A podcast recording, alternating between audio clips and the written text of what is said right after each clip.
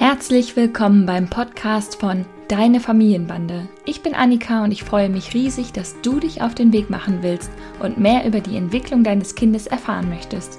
In diesem Podcast führe ich dich mit Humor und Gelassenheit durch den Dschungel zwischen Bedürfnisorientierung, wissenschaftlichen Erkenntnissen und der Entwicklung einer selbstbewussten Haltung, die zu dir und deiner Familie passt. Viel Spaß beim Zuhören und Nachdenken. Hallöchen und herzlich willkommen, du Kackerwurst, Pups, Kacker, Arsch.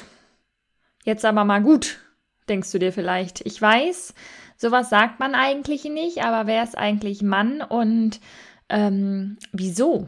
Heute geht's mal um Schimpfworte. Ich weiß, dass das bei vielen von euch ein Problem ist. Du bist pipi kaka blöd, denn irgendwann beginnen alle Kinder mit Schimpfworten zu experimentieren. Manche probieren das aus, wie Mama, Papa, Oma, Opa, Onkel, Tante auf solche Worte reagieren und manche nutzen das auch ganz gezielt als Strategie, um Wut zu entladen, was ich ehrlich gesagt ganz klug finde, aber da gehen wir später noch drauf ein. Unsere erwachsenen Reaktionen sind jedenfalls ziemlich unterschiedlich darauf und auch der Umgang dann damit, denn nicht jeder kann gelassen mit Pupskackerwürsten umgehen. Und wir können ja mal versuchen, ob wir uns einer, einem Umgang damit annähern können. Wenn Kinder anfangen, Schimpfwörter zu sagen, ist ja erstmal einiges los, ne? Wo hat er das denn her? Also von uns sicher nicht. Das hat sie doch in der Kita gelernt. Aufgeregt werden Schuldige gesucht und gefunden und es sind auf jeden Fall immer die anderen, bei denen die Kinder das gelernt haben. Wir gehen heute in dieser Folge darauf ein, warum Schimpfwörter so ihren Reiz eigentlich haben, wie man unterscheiden kann zwischen Fluchen und echten Beleidigungen und wie du deine Grenzen deinem Kind aufzeigen kannst. Ein Thema, was immer wieder von euch äh, gewünscht wird. Und natürlich habe ich auch noch fünf, ja, sagen wir mal, Vorschläge für Regeln zum Fluchen oder zum, zur Verwendung von Schimpfwörtern mit dabei. Ja, wenn Schimpfwörter auf einmal im Alltag angewendet werden, dann wird schnell versucht, die Reißleine zu ziehen und das ungehörige Verhalten im Keim zu ersticken. Doch genau das hilft leider meist am wenigsten, denn was ist wohl das Spannende an der Wortwahl? Genau, die Reaktion von uns Erwachsenen. Pupskackerwürstchen geben den Kindern Macht, die sie sonst nie haben. Und in so vielen Dingen sind sie doch von uns abhängig. Wir entscheiden, wir leiten und führen, wir helfen beim Essen, beim Trinken und wir umsorgen zumeist fürsorglich. Doch wenn erstmal das Sprechen relativ gut beherrscht wird, dann kann man auch mal anfangen, mit der Sprache und den bereits gelernten Worten zu experimentieren. Verbotene Wörter sind einfach faszinierend und ja, haben halt einfach eine Wirkung. Ne? Das ist einfach spannend, wie empört Mama oder Papa oder Tante Leselotte auf einmal sind, wenn das Kind Kaka sagt. Entsetzte Blicke und ein mahnender Satz folgen meist. Das ist aber nicht schön. Was soll, was ist schon schön, ne? Also, und wer hat das zu entscheiden? Wer entscheidet schon, ob Worte schön sind oder nicht? Es ist für Kinder zunächst ziemlich witzig und faszinierend, was passiert, wenn Schimpfwörter benutzt werden. Unsere erwachsenen Werte und Normen sind für unsere Kinder ja meist noch ziemlich unbedeutend und abstrakt. Neue Worte und deren Verwendung sind erstmal pure Neugierde auf die Reaktionen und die Wirkung von Worten. Kindern ist dabei die Bedeutung der Worte noch meistens noch gar nicht bewusst. Irgendwann kann das aber auch sein, dass sie anfangen, Worte auch als Provokation zu verwenden. Klar ist, dass die Verwendung eines bösen Schimpfwortes erstmal die volle Aufmerksamkeit aller Erwachsenen auslöst und das muss erstmal erforscht werden. So nehmen Kinder wahr, dass es scheinbar irgendwie gesellschaftlich nicht erwünscht ist, sowas zu sagen. Doch genau diese heimlichen Verbote machen die Forschung rund um die neuen Worte so spannend.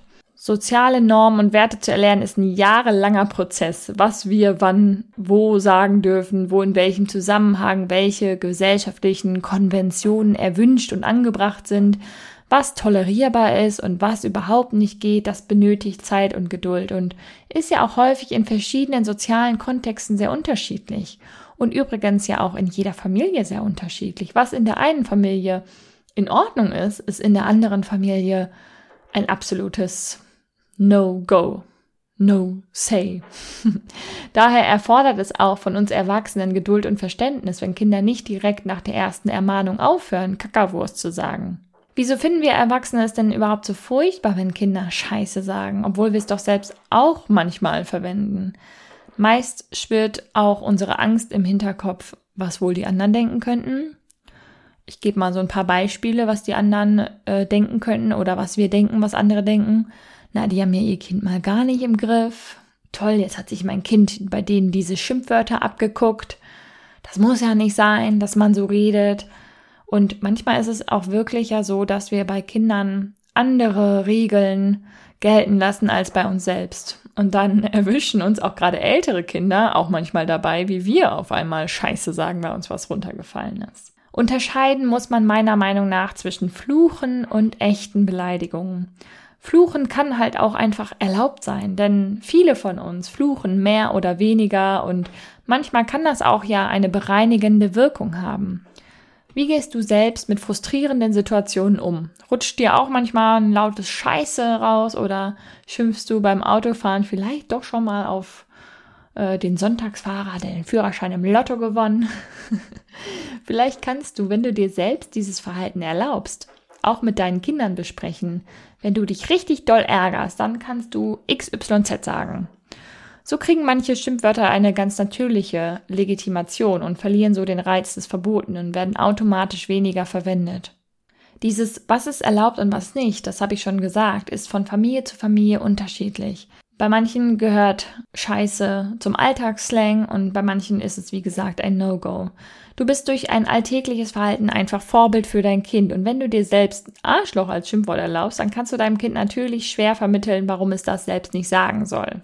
Für mich ist einfach wichtig, dass wir schon früh beginnen, Kindern da insofern ein Vorbild zu sein, dass wir Dinge und Begebenheiten und Situationen und von mir aus auch Verhalten äh, verfluchen können.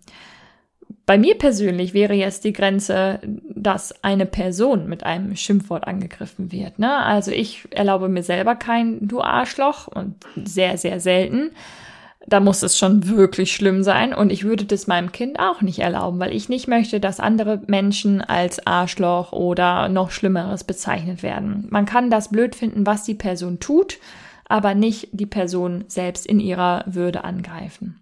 Und da sind wir auch schon bei dem Punkt, erkläre dem Kind deine Grenzen. Besonders im Vorschul- und Grundschulalter erweitert sich dann plötzlich der Wortschatz und diese bisher harmlosen Worte wie Pups, Kacke, Arsch werden ergänzt durch Arschgeige oder noch schlimmer sowas wie Hurensohn oder Spasti.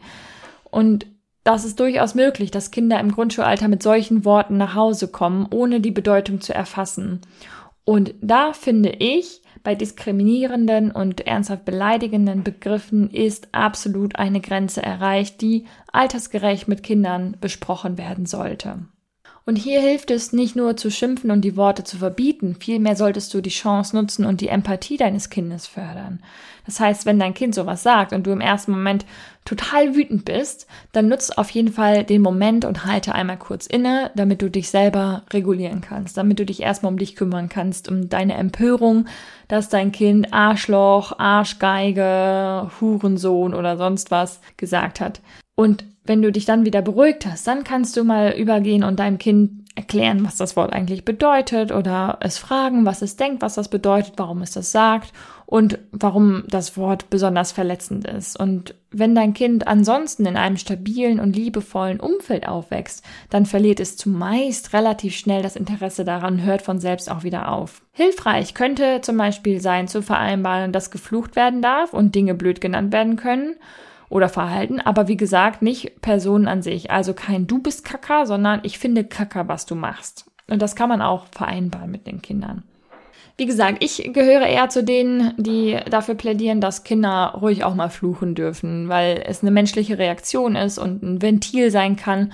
Und ehrlich gesagt kann es auch eine Strategie sein, um Wut loszuwerden. Nicht alle wollen gegen ein Kissen boxen, sondern es, ich finde es sehr kompetent, wenn Kinder auch einfach durch Sprache ihrem, äh, ihren Gefühlen Luft machen. Mit den gewissen Grenzen, die wir eben besprochen haben. Du kannst dem Thema im Alltag auch spielerisch begegnen und einige wenige Regeln ähm, sehr spielerisch einführen. Dein Kind unterstützen, gewisse Grenzen nicht zu überschreiten. Eine mögliche Regel könnte sein, mach deine persönliche Grenze deutlich. Was kann ich aushalten? Wo ist meine Grenze? Wo darf ich mal so richtig fluchen?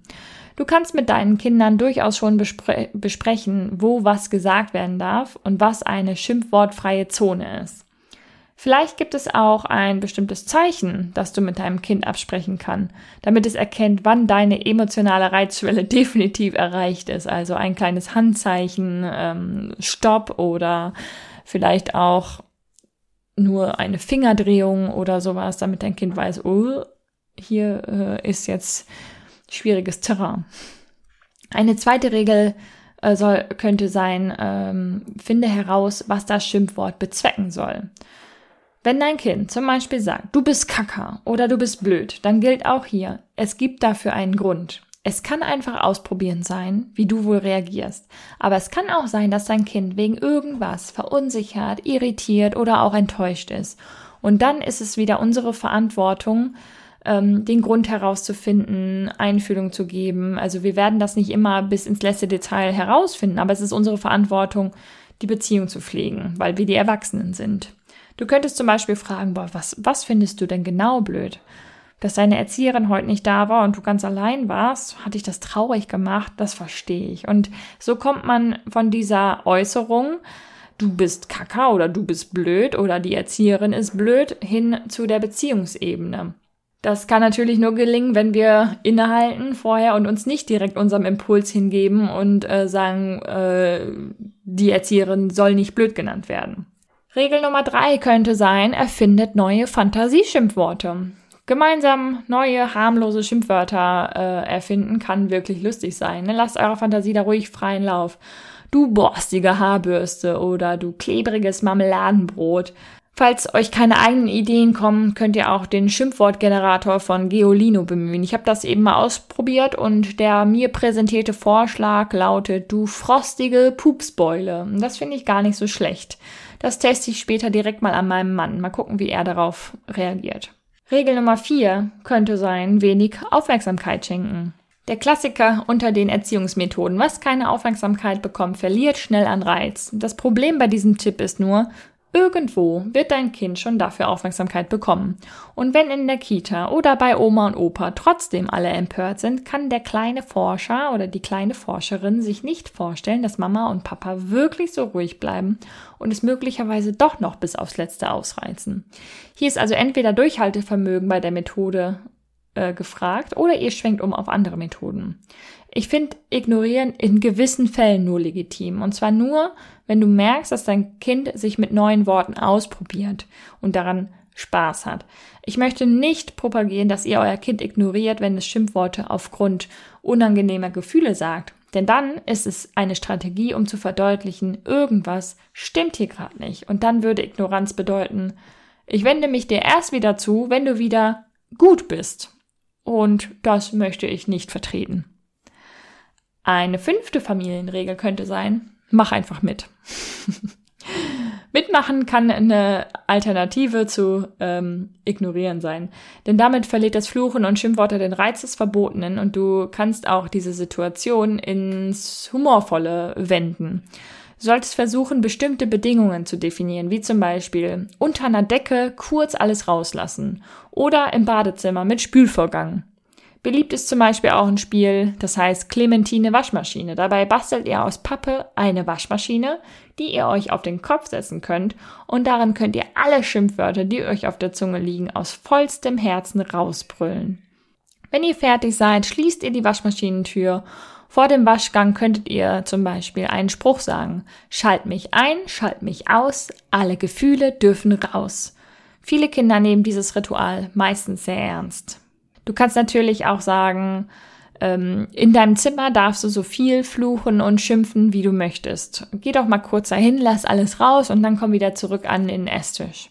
Regel Nummer 6 könnte sein, erläutere die Grenzen. Wenn dein Kind doch mal Schimpfworte mit nach Hause bringt, die aus deiner Sicht Grenzen überschreiten, dann schimpf nicht einfach nur, sondern erkläre deinem Kind den Hintergrund. Das gilt halt besonders für Wörter, die beleidigend diskriminierend sind. Und es gilt auch für Wörter, die für dich vielleicht noch okay sind, aber mit denen dein Kind bei anderen Menschen anecken könnte. Hier darfst du das sagen, aber da gibt es vielleicht Leute, die wütend werden und es blöd finden, wenn du das sagst. Es ist wichtig, dass Kinder lernen, dass in unterschiedlichen Kontexten unterschiedliche soziale Gepflogenheiten und Konventionen gelten. Ich freue mich, wenn du mit diesen Tipps und Ideen zu einem spielerischen Umgang mit Schimpfwörtern kommst oder vor allem mit zu einem gelasseneren äh, Umgang mit Schimpfwörtern. Vielleicht musst du dich dadurch auch selbst weniger vor deinem Kind verstellen und vielleicht nimmt dir das Ganze so ein bisschen die Schwere. Ich persönlich muss manchmal eher ein bisschen schmunzeln, wenn Kinder Schimpfworte benutzen und gleichzeitig weiß ich, dass gerade bei älteren Kindern, die das bewusst einsetzen und bewusst irgendwie du Arschloch oder sowas sagen, ähm, dass das die Situation einfach nochmal viel, viel schwieriger macht. Und da kann ich nur dafür plädieren, in Beziehung mit dem Kind zu gehen und zu gucken, was steckt denn eigentlich dahinter? Warum hat das Kind jetzt gerade die Notwendigkeit, diese Strategie zu verwenden? Ja, also, Pipi Kackerwurst, Pups Kacker Arsch, was könnte man noch so sagen? Mir fällt jetzt gerade nicht mehr ein, aber ich wünsche dir erstmal eine schöne Woche und möchte dich nur noch darauf hinweisen, dass im September wieder mein Kurs Kleine Menschen mit großen Gefühlen, Gefühlsstürme gemeinsam meistern losgeht. Und ich wieder eine Kleingruppe von engagierten Eltern dabei begleiten möchte, die Gefühlsstürme mit ihren Kindern zu, ja, gemeinsam zu durchleben und daraus stärker hervorzugehen und äh, dass es euch allen wieder möglich ist, wieder liebevoll auf euer Kind zu blicken, wenn es gerade einfach besonders schwierig ist. Also merkt ihr das, Ende September startet wieder mein Kurs. Und bis dahin, Pupskaka, wünsche ich dir eine schöne Woche. Mach's gut, deine Annika. Das war die heutige Folge des Deine Familienbande Podcasts. Ich freue mich sehr, dass du eingeschaltet und zugehört hast und hoffentlich auch ein bisschen mitgedacht hast und ganz viele neue hilfreiche Impulse für dein Familienleben mitnehmen konntest. Wir sehen oder hören uns besser gesagt in der nächsten Folge vom Deine Familienbande Podcast. Mach's gut.